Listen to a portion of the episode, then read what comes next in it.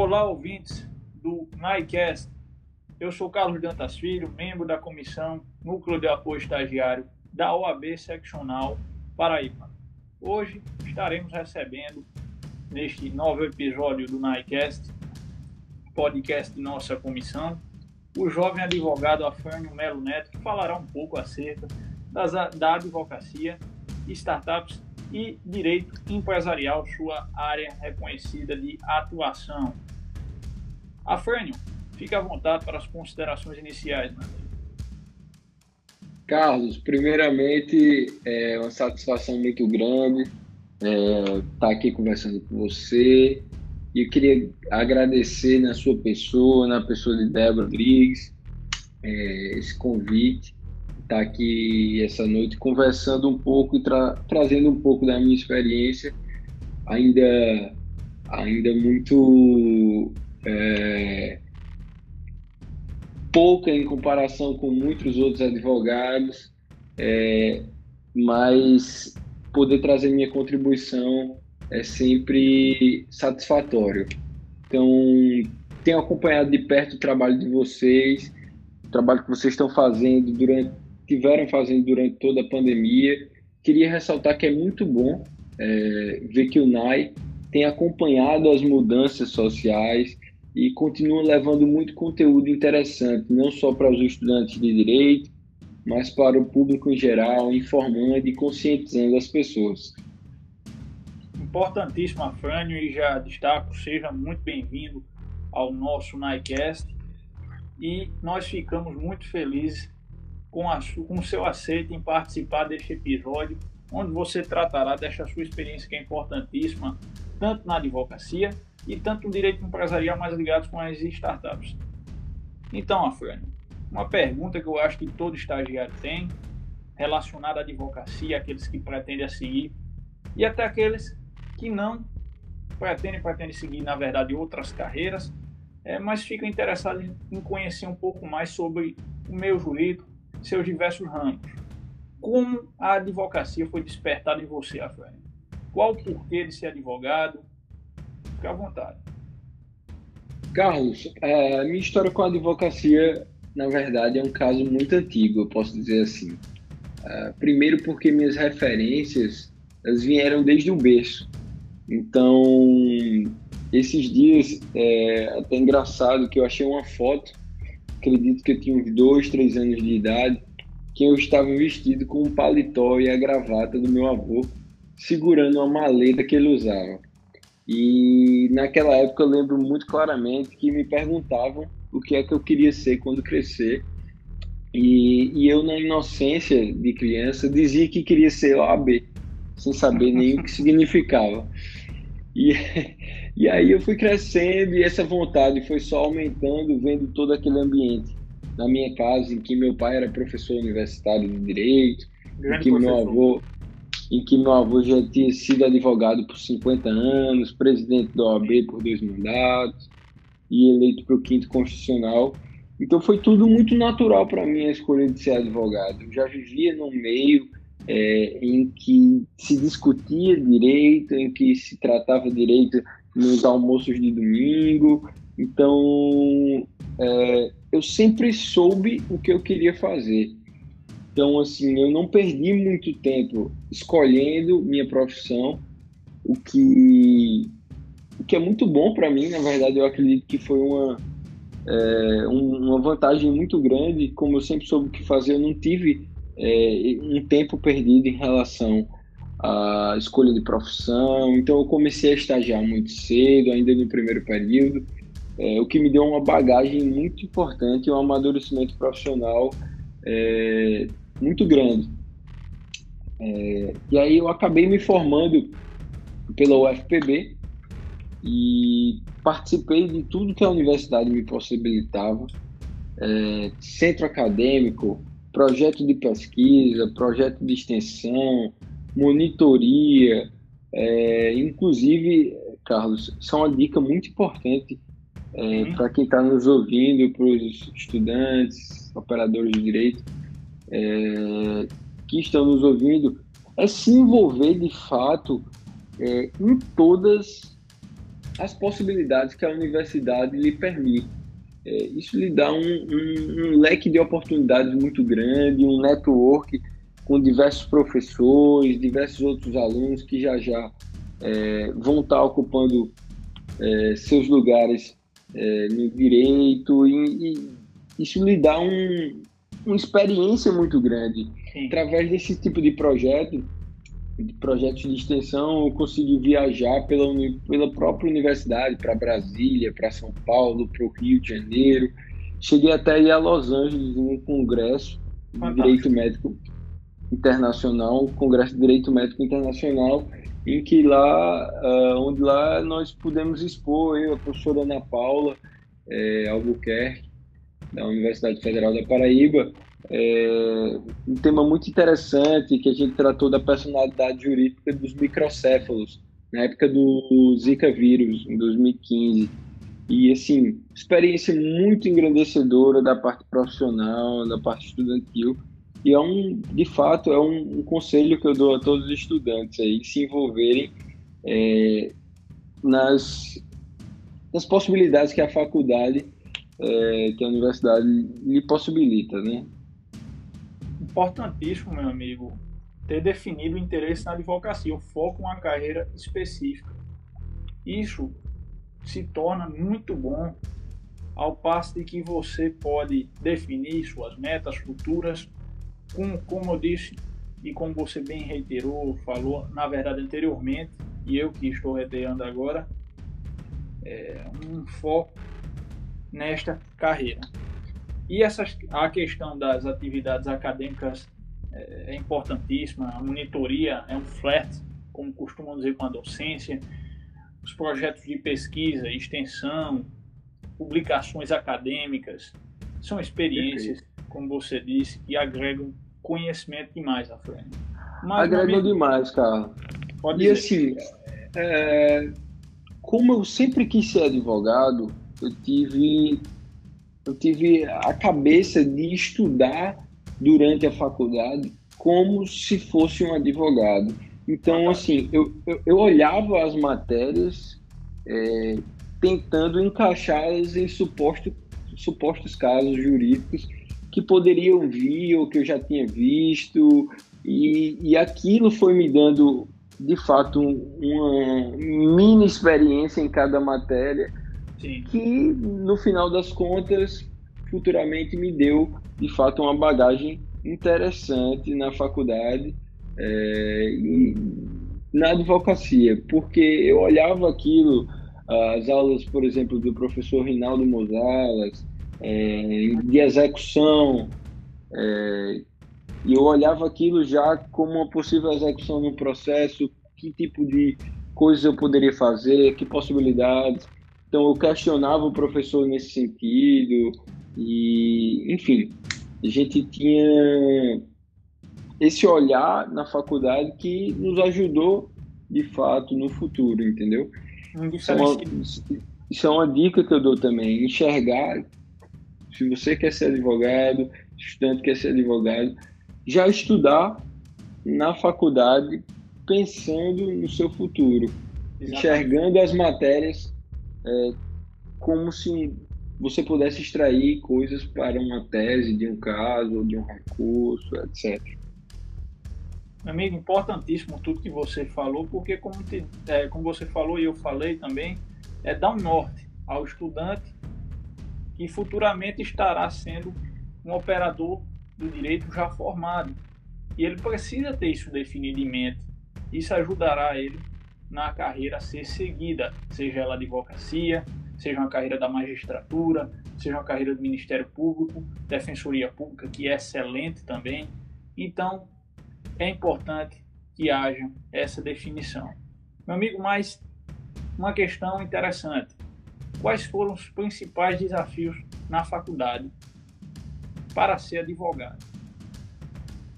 Carlos, é... e me perdoe, é, quais também complementando as principais dificuldades para seguir a carreira até então na jovem advocacia e o que você pensa daqui para frente, meu amigo. Tá. Carlos, é, assim que eu me formei pela UFPB, é, eu já estava estagiando, como eu te falei, desde o primeiro período. Então, eu já tinha, de fato, uma experiência de mais ou menos cinco anos dentro de escritório. Então, quando eu me formei, eu não era cru, como dizem, não era um advogado cru. Eu já estava, tinha amadurecido, já, já estava acompanhando audiências há um bom tempo. É, e aí, é, eu estava estagiando no Abreu Farias e hoje é, eu já estou há mais de cinco anos no Abreu Farias. Nós somos um escritório full service é, hoje em dia. Tenho o prazer de conviver com mentes brilhantes como Cássio Frederico, Rodrigo Farias, Miro, Jorge Ribeiro, Eduardo Maia e toda uma nova geração que vem chegando, trabalhando forte. É, entendendo, entend, Bruno Ribeiro, entendendo a forma e o profissionalismo do NFA e, e, como lidamos com clientes, como lidamos com a importância de cada caso em que somos patronos. Mas as principais dificuldades é, na universidade, de fato, é, foi é, tentar conciliar a agenda do escritório com a faculdade. Por quê? Porque eu me dedicava, de fato, Carlos, a, ao escritório como se aquilo fosse a única atividade que eu tinha. Então, eu, eu me dediquei, de fato, durante o curso, ao escritório. Então, conciliar a agenda é, do escritório com a agenda da faculdade é, é bem complicado assistir aula, etc. É, mas vou confessar que a Universidade Federal da Paraíba tem professores brilhantes e muitas vezes nós queríamos de fato ir para a aula de Adriano Godinho, de Rodrigo Toscano, de Vladimir Alcibiades e de, e de tantos outros professores é, que passaram, enfim, que magistraram suas aulas durante o curso de Direito. Mas, de fato, conciliar a agenda de um escritório, a agenda de, de estudante é complicado. Quando você se dedica 100% ao escritório, é, é, é, bem complicado. E, assim, as principais dificuldades de um jovem advogado, acredito que são várias.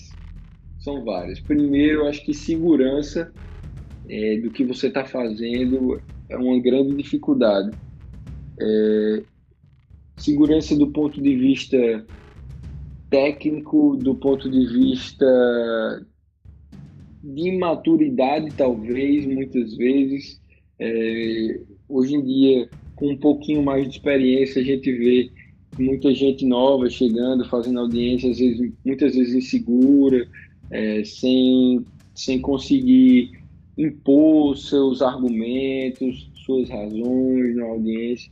Então, assim, acredito que a advocacia, de fato, você precisa ter segurança no que está fazendo, segurança na sua argumentação e ter uma boa base jurídica para, é, de fato, conseguir impor suas teses e entender a instrumentalidade do direito e a dinamicidade desse, desse, é, dessa ciência, né? Sim, Afrânio, e aqui eu até peço, inclusive, que para que o ouvinte saiba, você fale um pouquinho acerca da sua participação no NAI, como se deu e como ela contribuiu para você ser o profissional que é hoje, o jovem advogado que ganha notoriedade no Nobre Farias.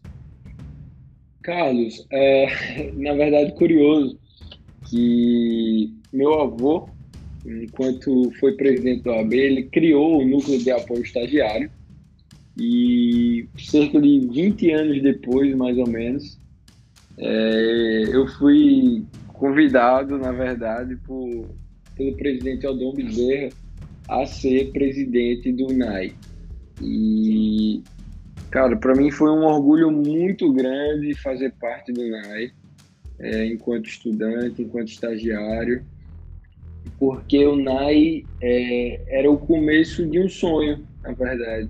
Começo de um sonho, é, quase que um ciclo fechado nessa nessa história com meu avô criando e eu virando presidente, e aquilo foi tudo muito, é, até posso dizer, sentimental para mim, assim, teve uma importância muito grande é, para mim e tive muito orgulho de, estar no NAI.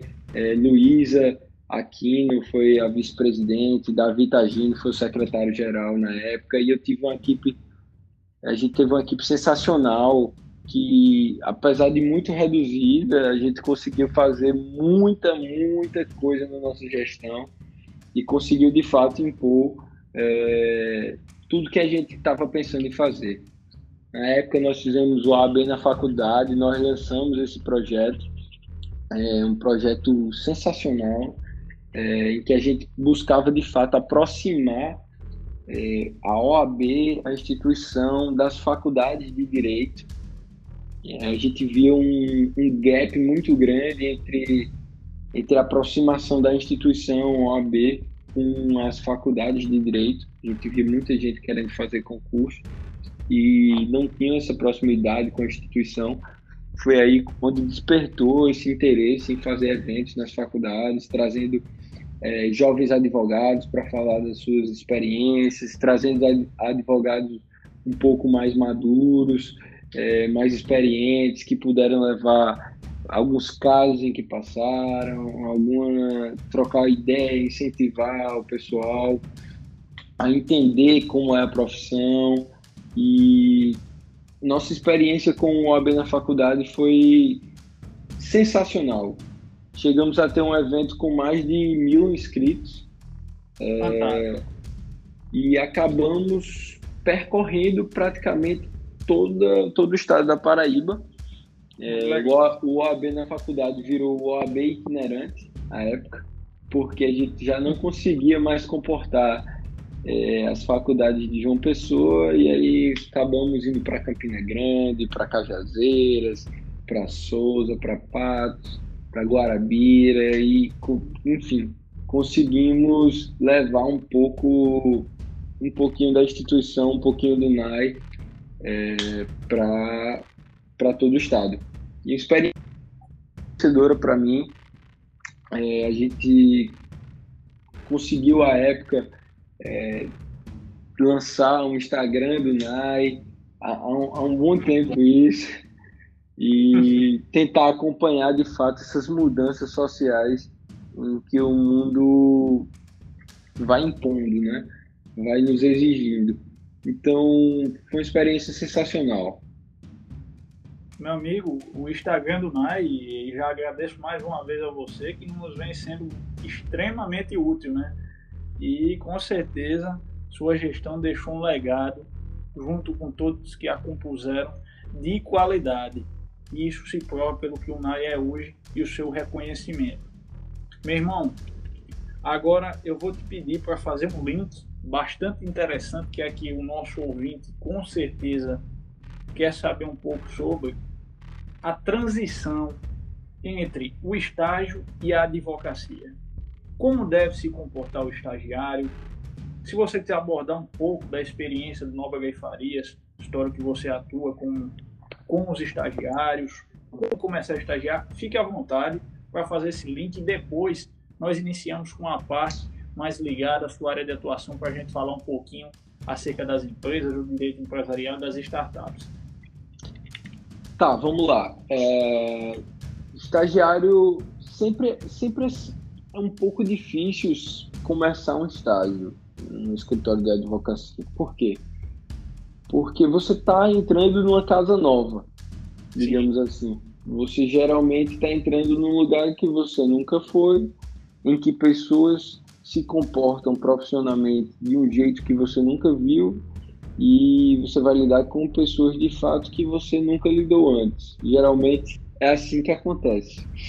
E é difícil você muitas vezes se adaptar a um cenário estranho, a um cenário diferente, e às vezes há muita insegurança no que fazer, em como abordar o advogado diretamente, como abordar os sócios.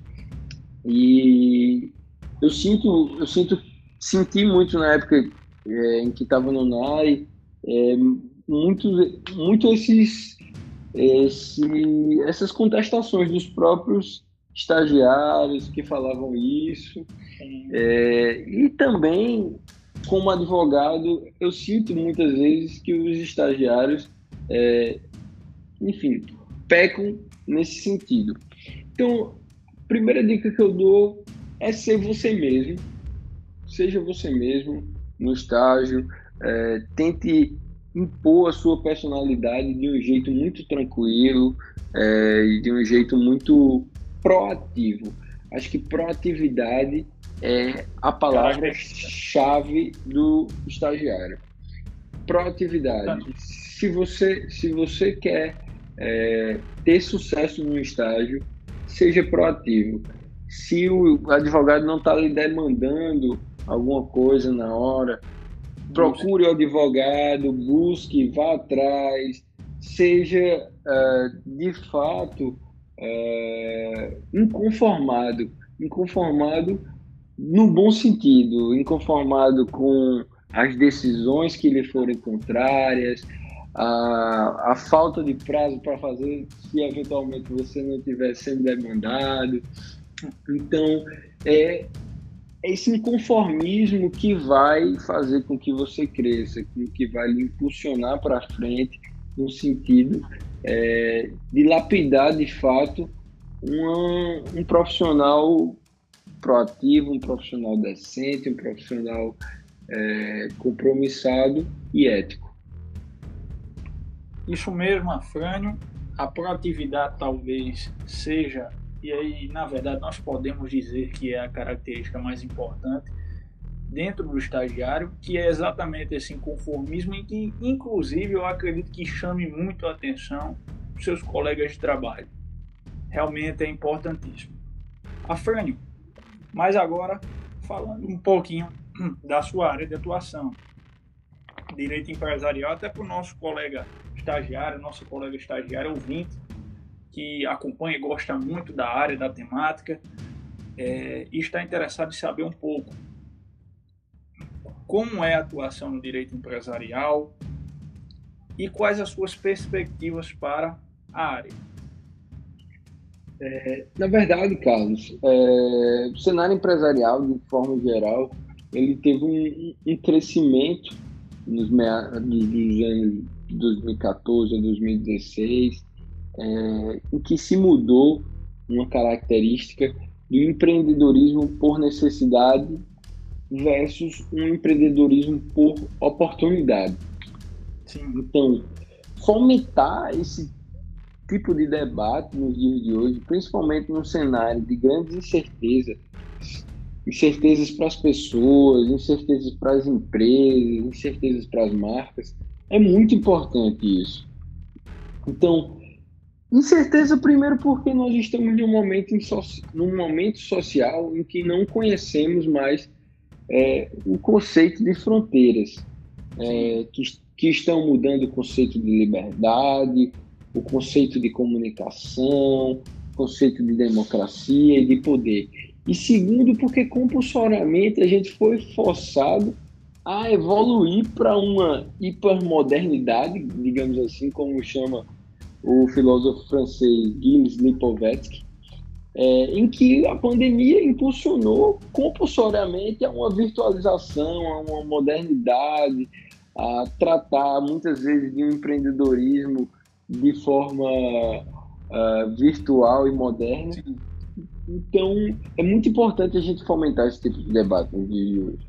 Então, no Brasil, hoje, a gente tem, casos mais de 14 milhões de empresas sendo dessas 98% enquadradas em pequeno e médio porte, dentre elas gerando 55% dos empregos com carteira assinada. Essas empresas. Afrânio, repete, por favor, só o número, porque eu fiquei até um pouco espantado acerca do número de pequenas empresas no percentual total que tu falou. Nós temos no Brasil hoje mais de 14 milhões de empresas, sendo dessas 98% enquadradas em pequeno e médio porte. Veja só. Dentre, Dentre esses 98% enquadrados em pequeno e médio porte, elas geram 55% dos empregos com carteira assinada no Brasil. E essas empresas foram as mais atingidas com a crise do coronavírus. É, então, Sem assim, só para observarmos os números, a unidade de gestão estratégica do Sebrae, ela divulgou uma pesquisa em que 60, no, nos três primeiros meses de pandemia, 60% das empresas interromperam o funcionamento, 30% mudaram a forma de funcionar, tendo essas uma diminuição de 87,5% no faturamento médio tão somente pela afetação dada pelo coronavírus. Então, é um número que espanta de verdade.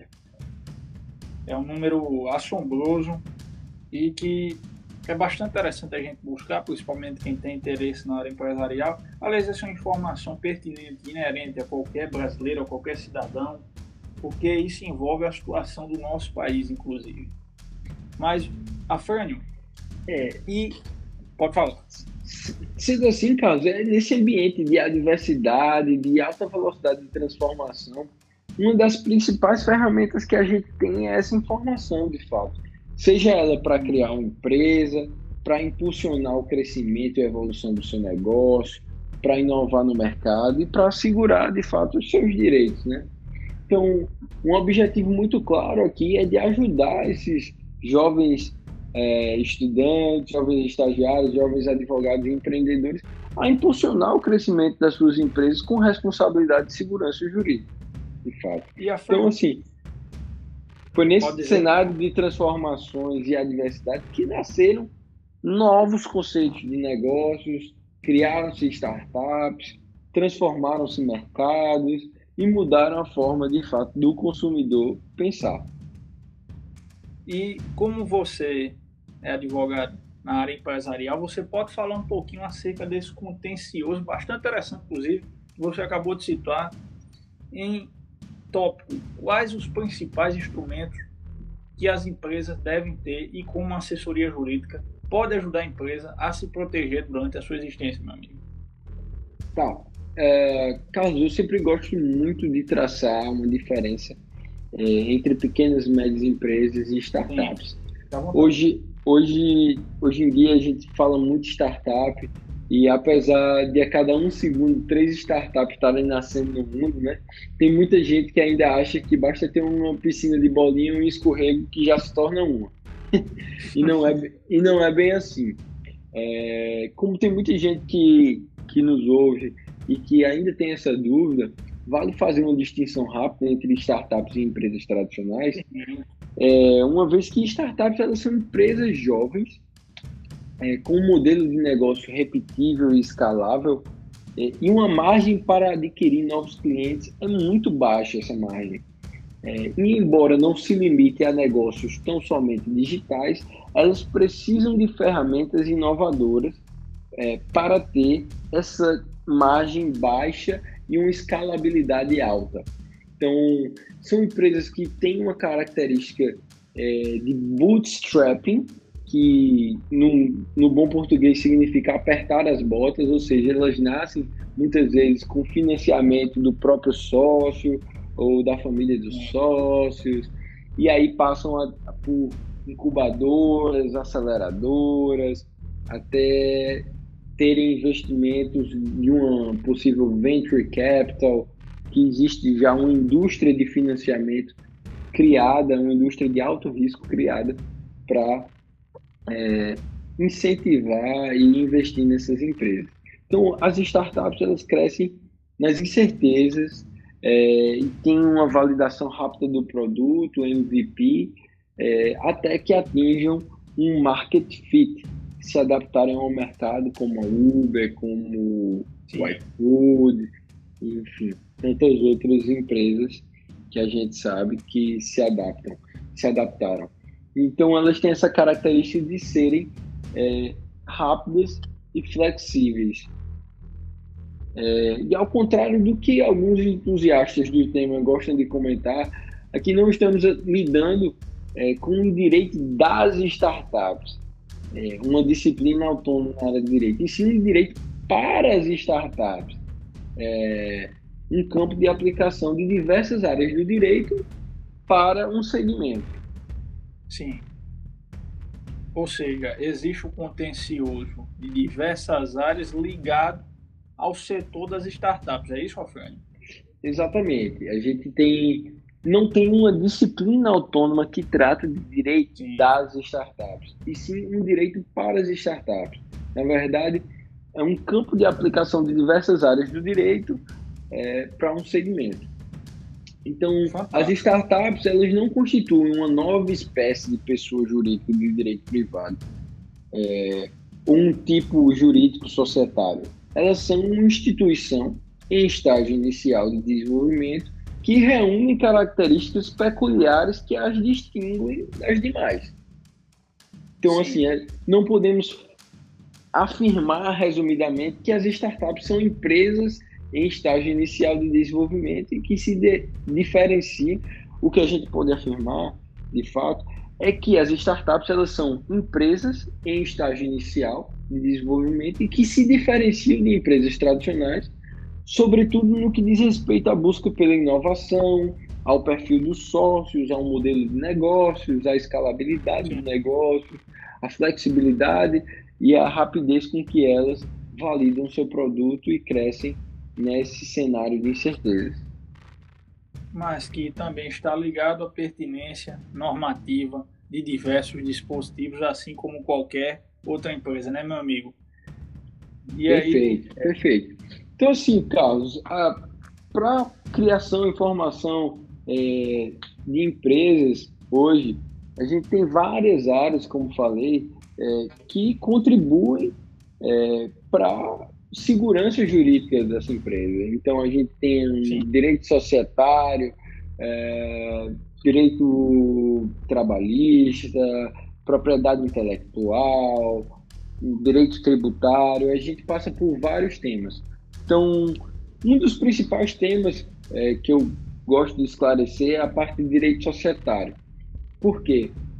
Porque a formação societária ela tem uma previsão legal é, já definida no Código Civil, no artigo 981, é, mas que é, elas, ela é essencial para a formação do negócio, porque a segurança jurídica é, num contrato social e na formação de uma empresa é, para exercício de uma atividade econômica, ela é quase que um casamento. Então, é muito importante que estejam delimitados e bem definidos a, o tipo de atuação, a forma de atuação de cada sócio na empresa. Então, o direito societário é muito importante é, na formação de um, seja de uma startup, de uma empresa tradicional, é, pois elas ele vai, vai ser um diferencial na frente. A gente existem várias empresas é, que é, tiveram problema societário é, e que não foram para frente, que não emplacaram ou deixaram os sócios deixaram de ganhar por conta de uma má formação societária.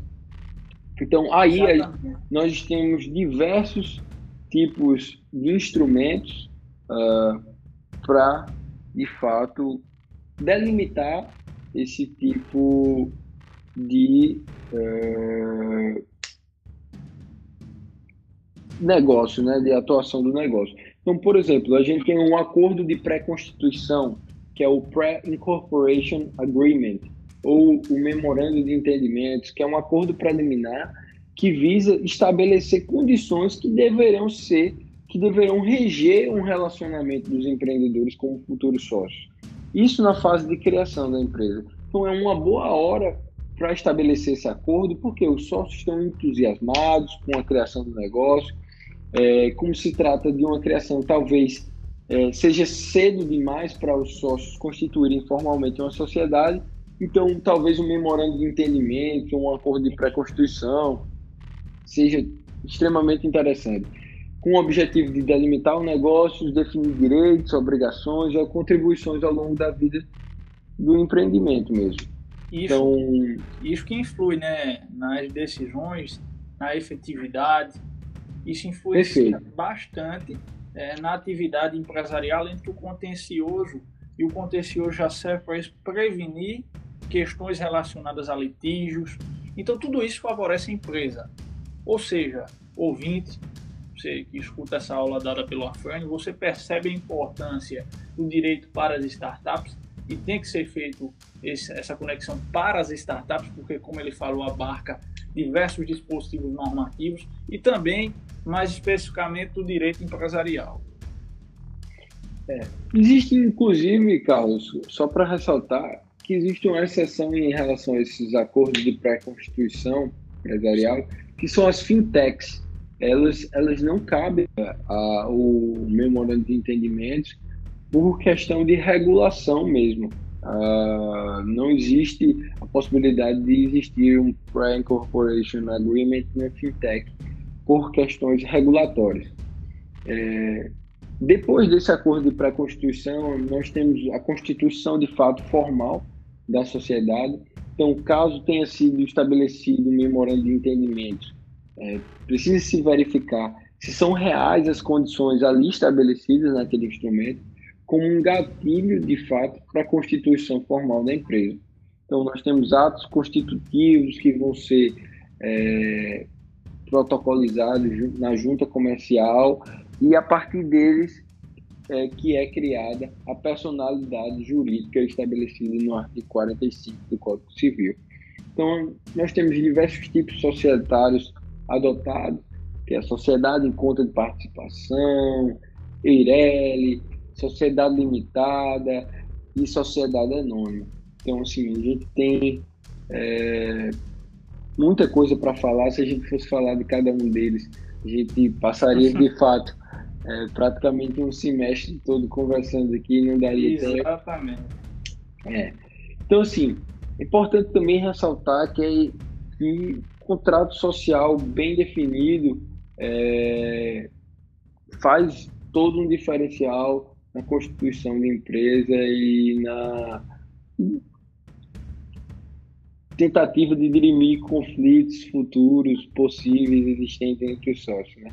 Então, apesar de que para constituir empresas, muitos modelos de contratos sociais são utilizados, modelos geralmente padrões, é importante a gente destacar que esses modelos não atendem muitas vezes às necessidades de formação da empresa e que geralmente têm previsões muito subjetivas e descontextualizadas.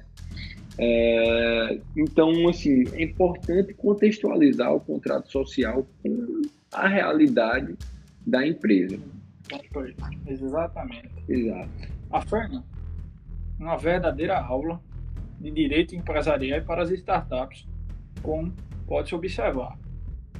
É, nós vamos encaminhando aqui para o fim do podcast e é uma pena, porque, sinceramente, como você bem falou, se a gente coloca conteúdo na mesa para conversar, um semestre é pouco. E a gente vê isso na faculdade, quando o professor diz alunos, não dá para dar a emenda inteira, porque é muito assunto em determinadas cadeiras, disciplinas, e se liga no modo, no assunto que a gente está tratando aqui relacionado às startups e ao direito empresarial fez esse apanhado geral, tanto da sua experiência como estagiário, como presidente do NAI, como advogado Nobre, Nobre Farias, perdão, e focado na área para as startups e do direito empresarial.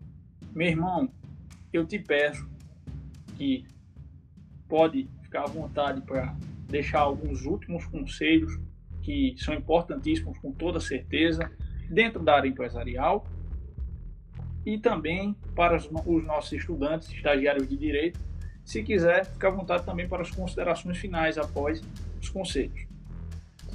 Carlos, na verdade, queria agradecer muito é, a vocês, ao convite do Nai, ao convite de Débora, ao seu convite. É, na verdade, queria pedir para que vocês continuassem com esse trabalho. Esse é um trabalho muito importante para a formação do jovem advogado, para a formação do estagiário e dos futuros profissionais de direito.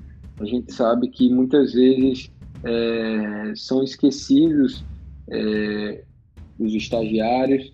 E valorizar a classe é um diferencial muito grande que vocês fazem e que eu tenho muito orgulho é, de ver que vocês estão trabalhando dessa forma, é, valorizando, é, tentando trazer conteúdo relevante, incentivando é, os estudantes a serem advogados. Isso aí é muito, muito importante para a gente, para a nossa classe. É, além de agradecer, é, eu queria dizer, na verdade, aos ouvintes que continuem é, se aprimorando, ouvindo os, os, os próximos podcasts que vêm por aí, com certeza os convidados são muito qualificados e vêm de fato para somar. É, e estou à disposição, Carlos, para os próximos. É, o Nóbrega Faria está à disposição para os próximos e vamos em frente, cara. Conte conosco. É um prazer muito grande estar aqui conversando com vocês e contribuir de uma forma muito enxuta, muito pequena, é, com, com o que a gente sabe é, para formação desse pessoal todo. Meu amigo, de mesma forma que, é, que o NAI conta com você, você conta com o NAI, pode ter certeza, e nós ficamos, como eu te disse, bastante felizes com o aceite e com essa verdadeira aula. Lembrando que você, inclusive, deu outra aula sobre um tema mais focado ainda dentro da área das startups e direito empresarial em uma live em que eu pude participar também no Instagram, no nosso perfil do NAI, a, é, NAIOABPB. Então, tudo que a Frânio falou é muito proveitoso, pessoal. Acompanhe os próximos podcasts do NAI, Reitero os agradecimentos a Frânio, que sempre está à nossa disposição, sempre contribuindo, já contribuiu em sua gestão no NAI, deixando um excelente legado e agora contribui com a gestão atual, contribui com esta comissão que vem atuando em prol dos estagiários, para que estes tenham, estes tenham é, melhores prerrogativas e que sejam reconhecidos assim como bem falou a Frânio. Meus amigos, eu desde já peço que, como eu disse, acompanhe os próximos episódios do NICast e também nos acompanhe nas redes sociais, na EOBPB, no Instagram, no Twitter, no LinkedIn e nós agora também estamos com a plataforma dinâmica dos podcasts que está disponível no Spotify, no Apple Podcasts. Então fiquem à vontade. Um abraço ao nosso ouvinte, ao Afrânio. Até mais, meu amigo. Até mais, Carlos. Obrigado pela oportunidade. Tchau, tchau, meu irmão. Que é isso. Nós que agradecemos. Até mais, pessoal.